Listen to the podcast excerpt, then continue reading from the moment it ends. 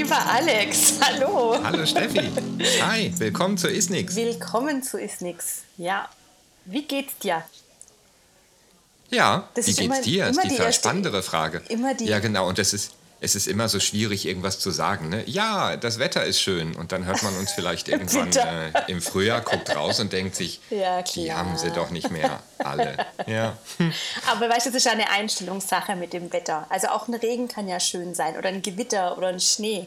Das ist ja alles eine, eine Einstellungssache, wie man da drauf blickt. Also wenn man sagt, das Wetter ist schön, dann trifft es ja auf alle ja. Gegebenheiten zu. Okay, komm, frag mich nochmal. Ja. Hi Alex, wie geht's dir?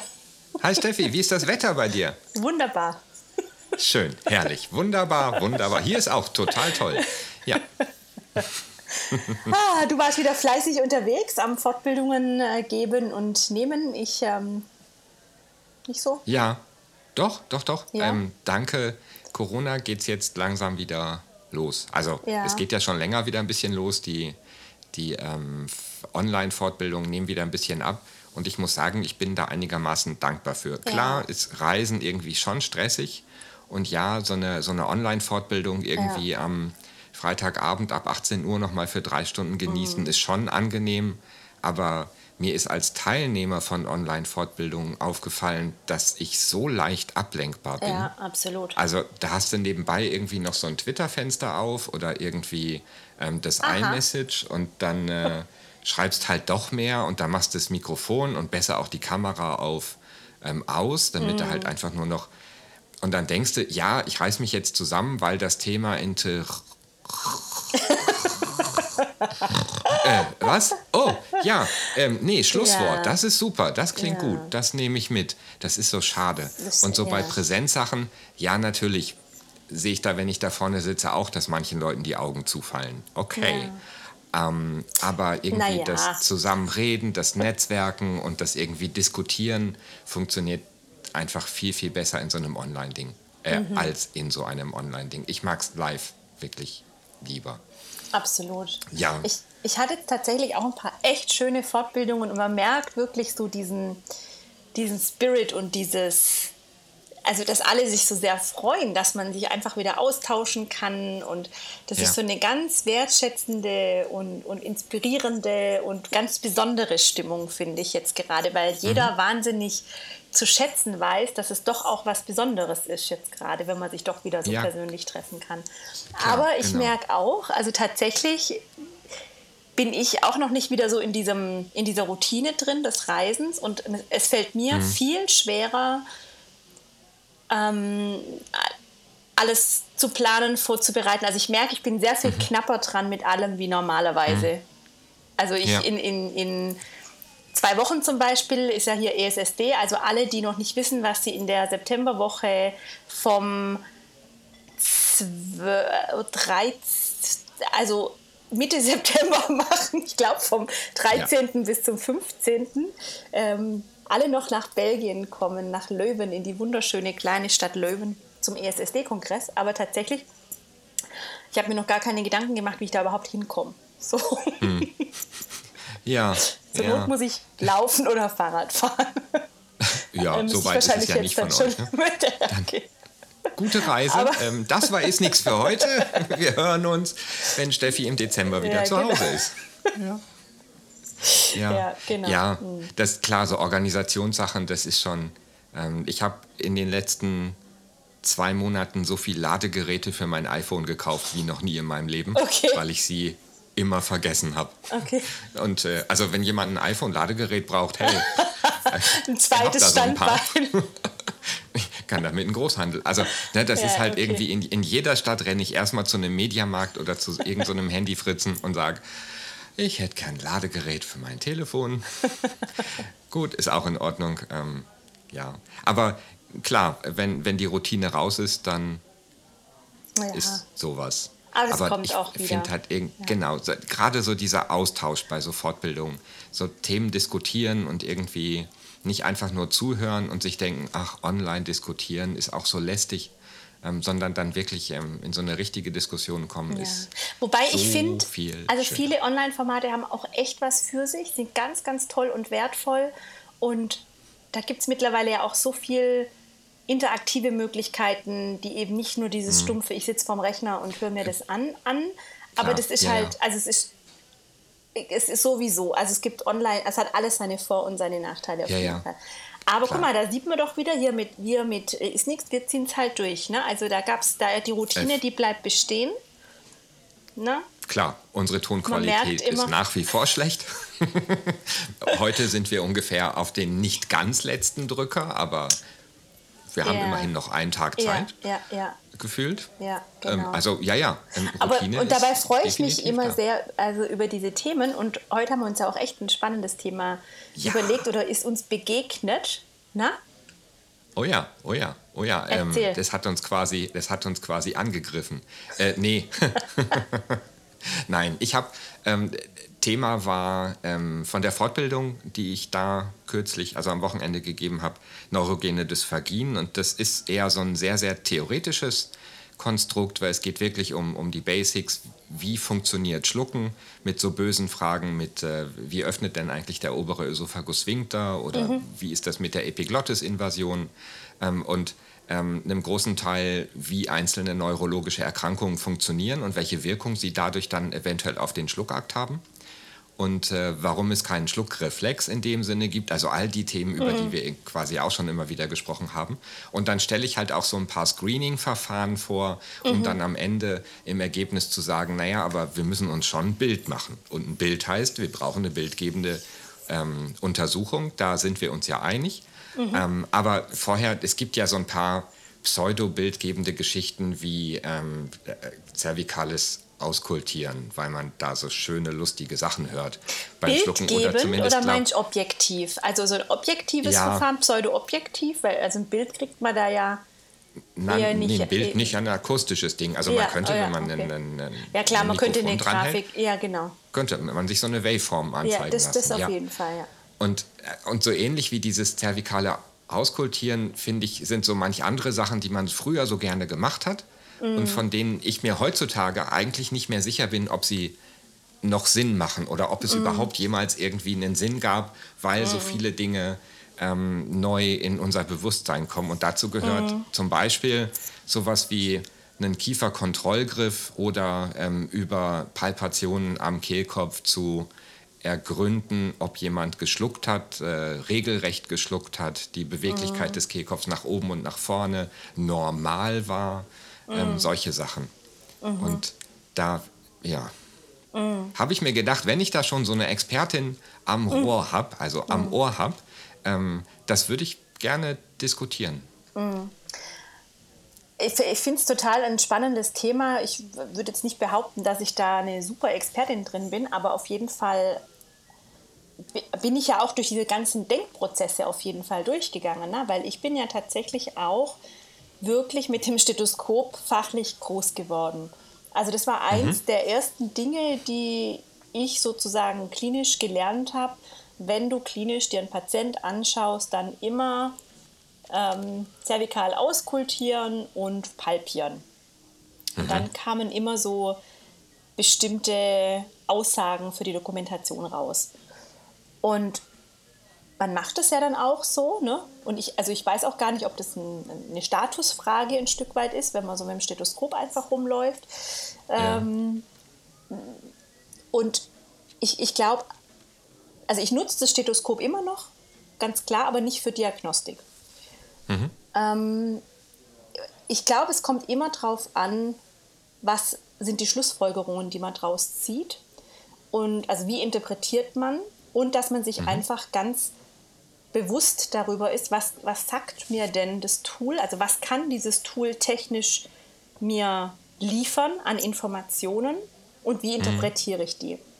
Und ich mhm. glaube, das große Problem, das wir häufig haben mit ganz, ganz unterschiedlichen Tools, ist, dass wir andere Dinge reininterpretieren oder rausziehen, was die Tools aber überhaupt gar nicht liefern und was aber auch initial gar nie ja. Ziel war von den einzelnen Tools und über die verschiedenen über die verschiedenen ähm, Interpretationen und wie auch immer, wie sich das dann so, sind ja oft auch so Selbstläufer, wie sich das dann entwickelt, dann werden da mhm. plötzlich Anforderungen an so eine bestimmte Technik gestellt, was die aber gar nicht liefern mhm. kann.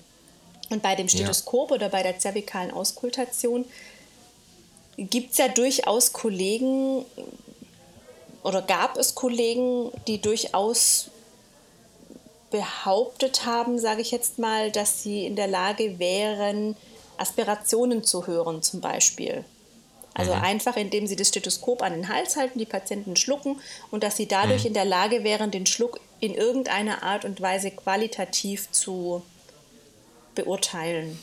Äh, ja, ja, genau. Das habe ich auch schon gehört und dann habe ich eine Fes gemacht und habe dabei dann das Stethoskop an den Hals mhm. gehalten und habe dann mal verglichen, das, was ich sehe, mit dem, was ich höre. Mhm. Und ich habe keine Regelhaftigkeit gesehen mhm. also, oder gehört.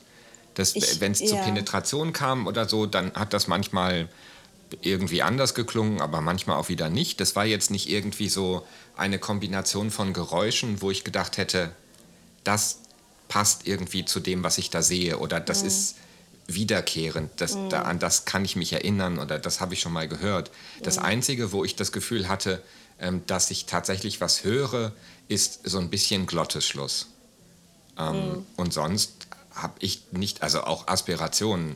Ähm, da hat sich bei mir eher so dargestellt, wie ähm, bei manchen Patienten hat man so ein Wet Voice Phänomen nach, dem, nach einer Aspiration.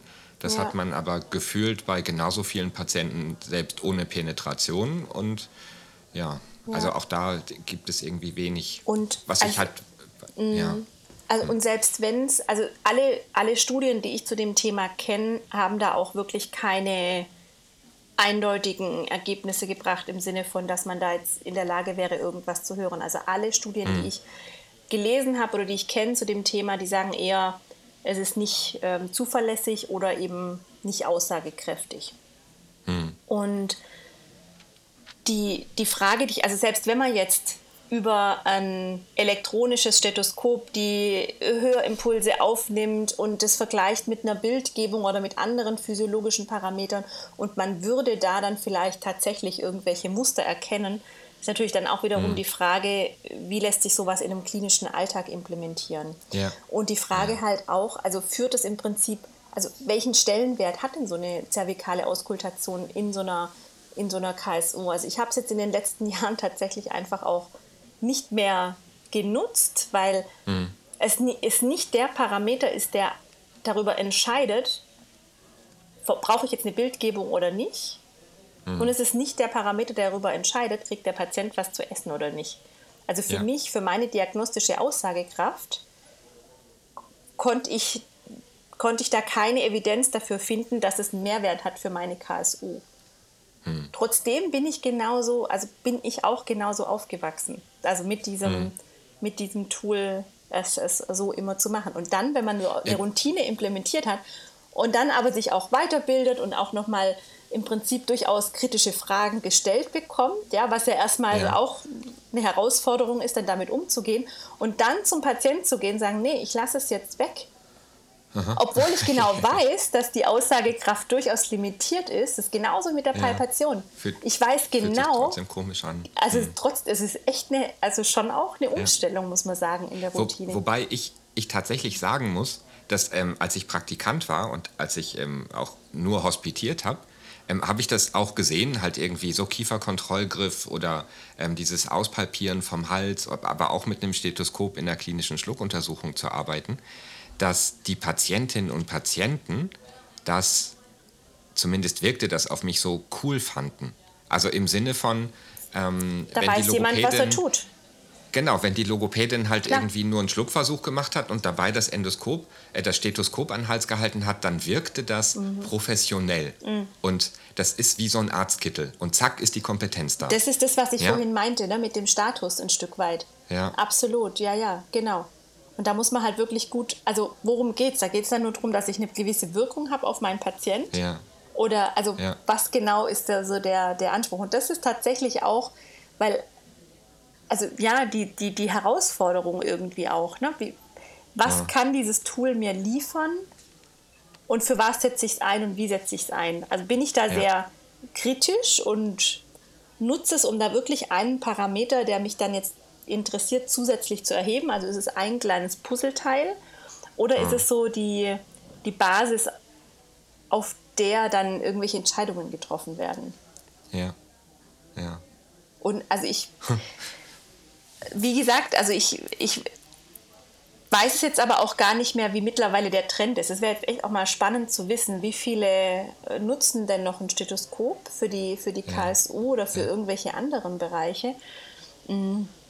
Aber vor einigen Jahren war das schon auch noch gang und gäbe. Da hat man das, ah. da hat man das auf jeden Fall schon auch gemacht. Aber ich glaube, mittlerweile ist es durchaus auch angekommen, dass die Gütekriterien einfach ja. mitunter also miserabel also sind. Ich glaube auch, in, in, je mehr Kursen ich das irgendwie anspreche, desto häufiger kommen ganz fragende Gesichter und nicht mhm. im Sinne von, ähm, oh, das funktioniert gar nicht, sondern im Sinne von Stethoskop, das war die Diagnostik, habe ich noch nie gehört. Dann also ich mal, check, mhm. ja, irgendwann kann ich die Folien wegschmeißen. Ich habe mir ja. das tatsächlich überlegt, ähm, ob ich es überhaupt im Unterricht behandeln soll oder nicht. Ja. Aber Man soll ich, keine schlafenden Hunde wecken. Ne?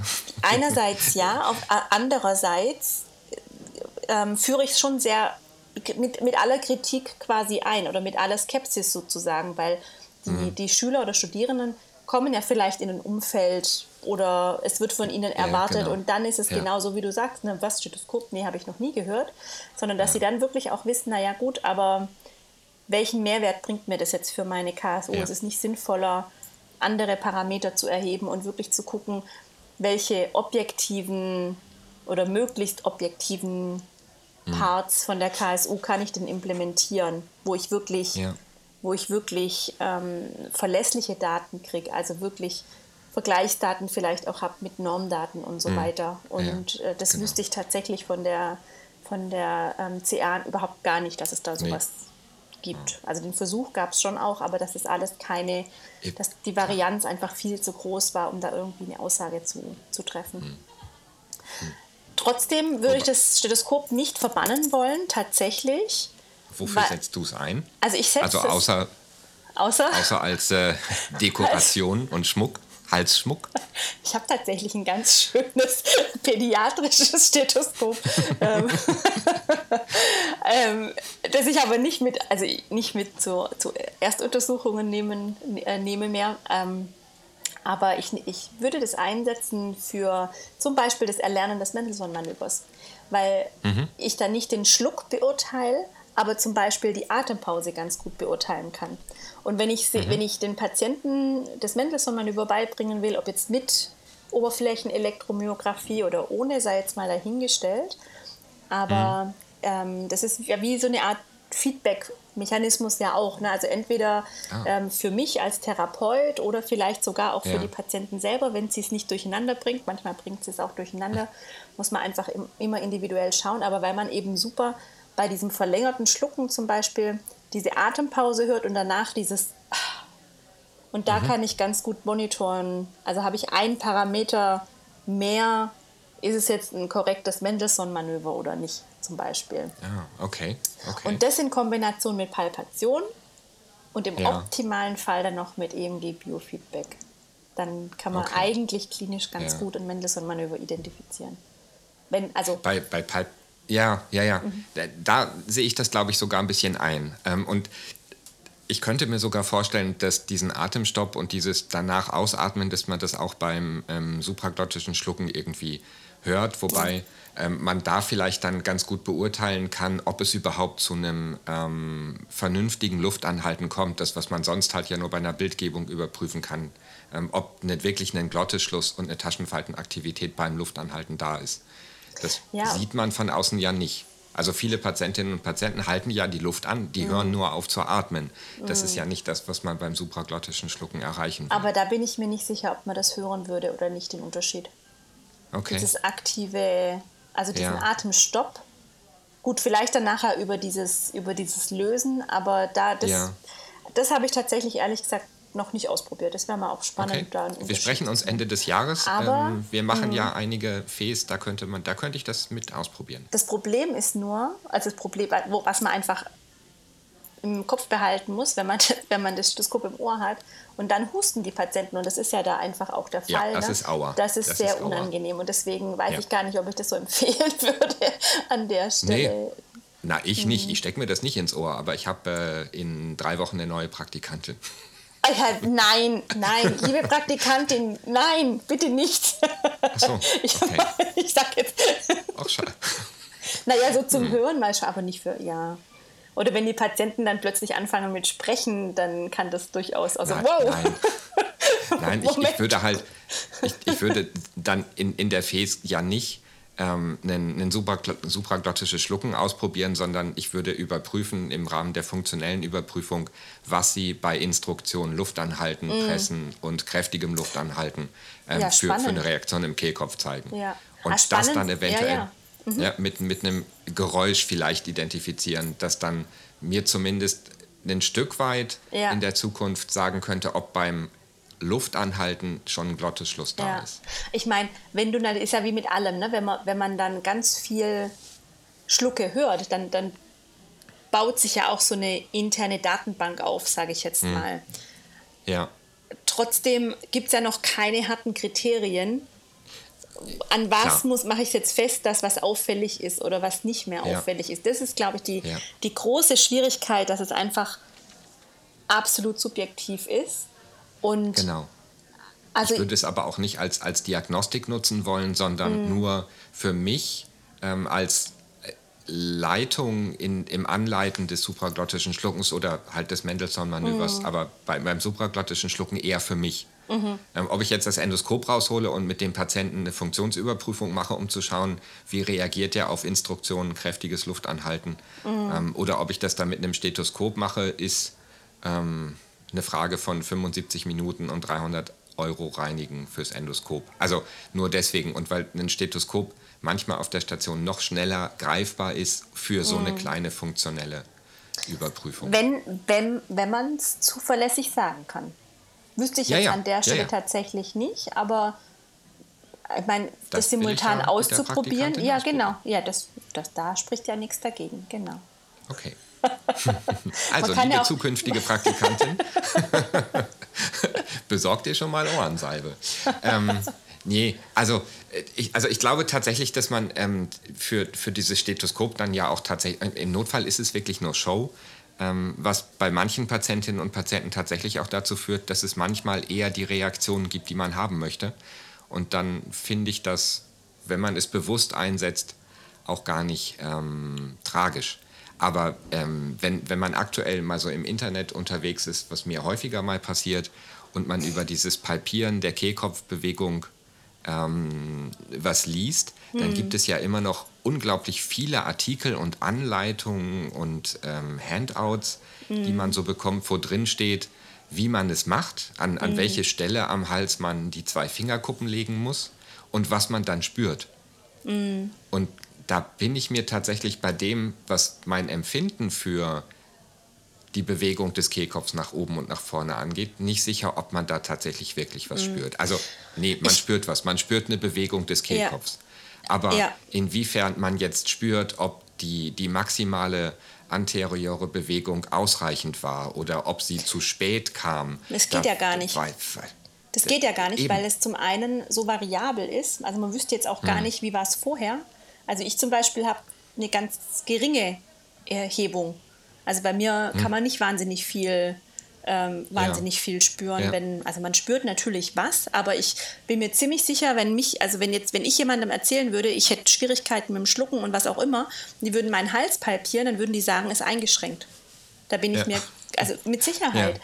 Und das ist genau das Problem, dass, dass dieses, dass nur dieses, es muss über diese über diesen einen Finger drüber springen sozusagen und dann ist es vollständig. Ja. Das ist das ist halt nicht wirklich haltbar eigentlich, was die Aussage angeht, weil es eben, und das ist tatsächlich nachgewiesen, dass es diesen funktionellen, also man kann es einfach nicht, nicht sagen, wenn, selbst wenn sich der Larynx hebt, dann kann es trotzdem sein, dass es ein unsicherer Schluck ist und dass ah. der Larynxverschluss nicht vollständig ist. Also es gibt ja, ja keine Sicherheit, darüber, dass was, wenn die Larynxelevation irgendwie ausreichend erscheint, ähm, dass, ja. das dann, dass dann eine Oralisierung problemlos möglich ist. Oder andersrum, ja. wenn, der, wenn die Larynxelevation reduziert erscheint, dass es dann ja. dass dann die Patienten nichts zu trinken kriegen sollen, weil ein erhöhtes Aspirationsrisiko besteht. Also es kommt immer darauf an, welche Schlüsse ziehe ich aus einem bestimmten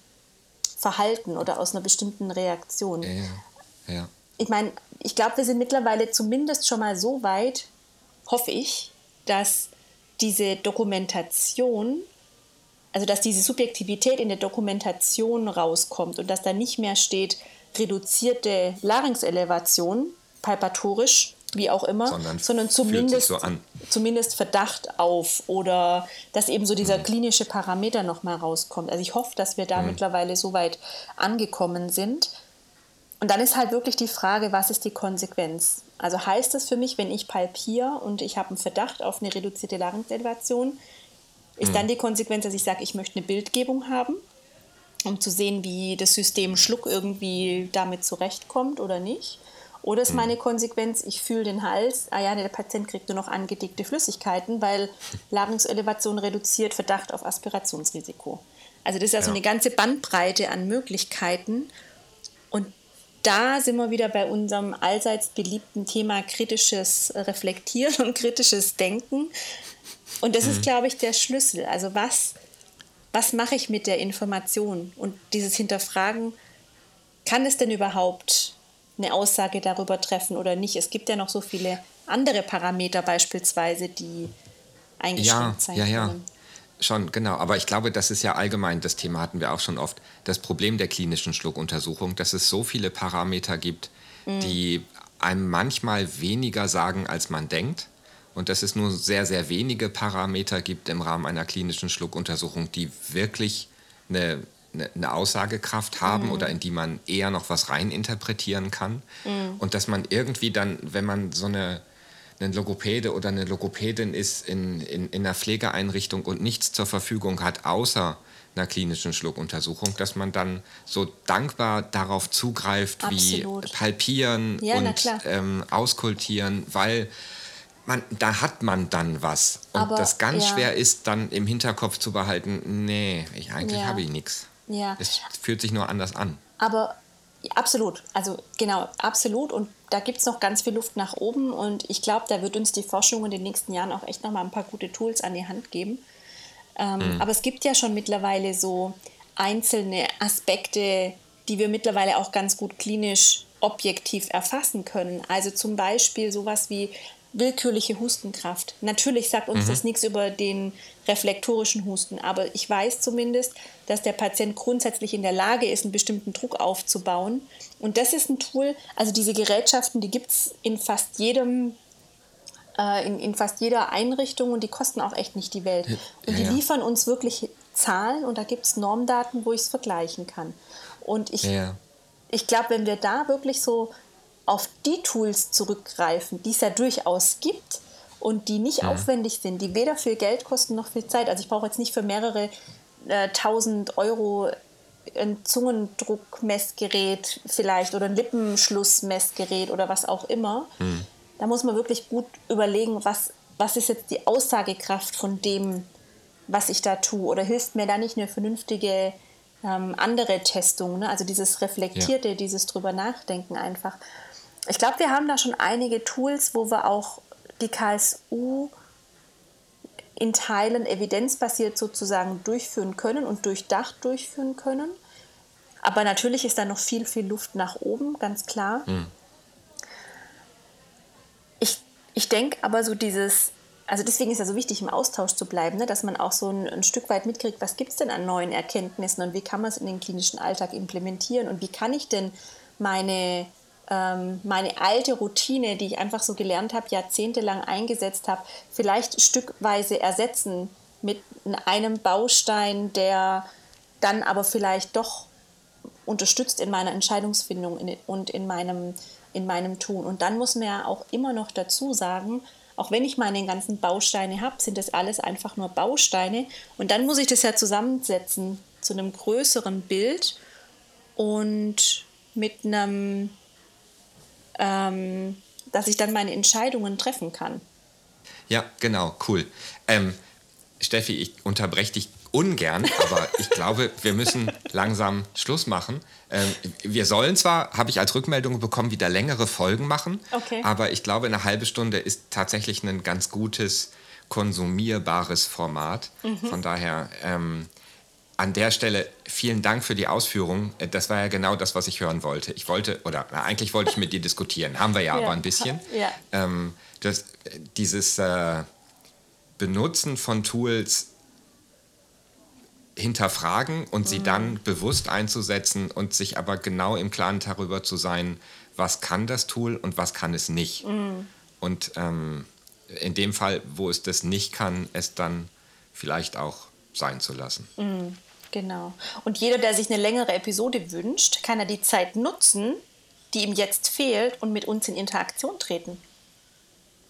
Oh ja. Zum Beispiel. Sehr gerne. Wir freuen uns. Ich würde mich wirklich freuen zu hören, wie sieht es denn aus? Wer, wer ähm, auskultiert denn und wer nicht? Und wenn ja, warum? Und was sind denn so die Erkenntnisse? Genau. Komment Kommentare, Rückmeldungen, Feedback, alles. Ähm, ihr kennt die Wege. Ähm, ihr erreicht uns bestimmt, wenn ihr eine Frage, einen Kommentar, eine Anregung habt. Lasst uns gerne unter diesem Beitrag kommentieren. In diesem Sinne, stay hungry. Stay tuned. Bis zum nächsten Mal. Tschüss. Ciao. Tschüss.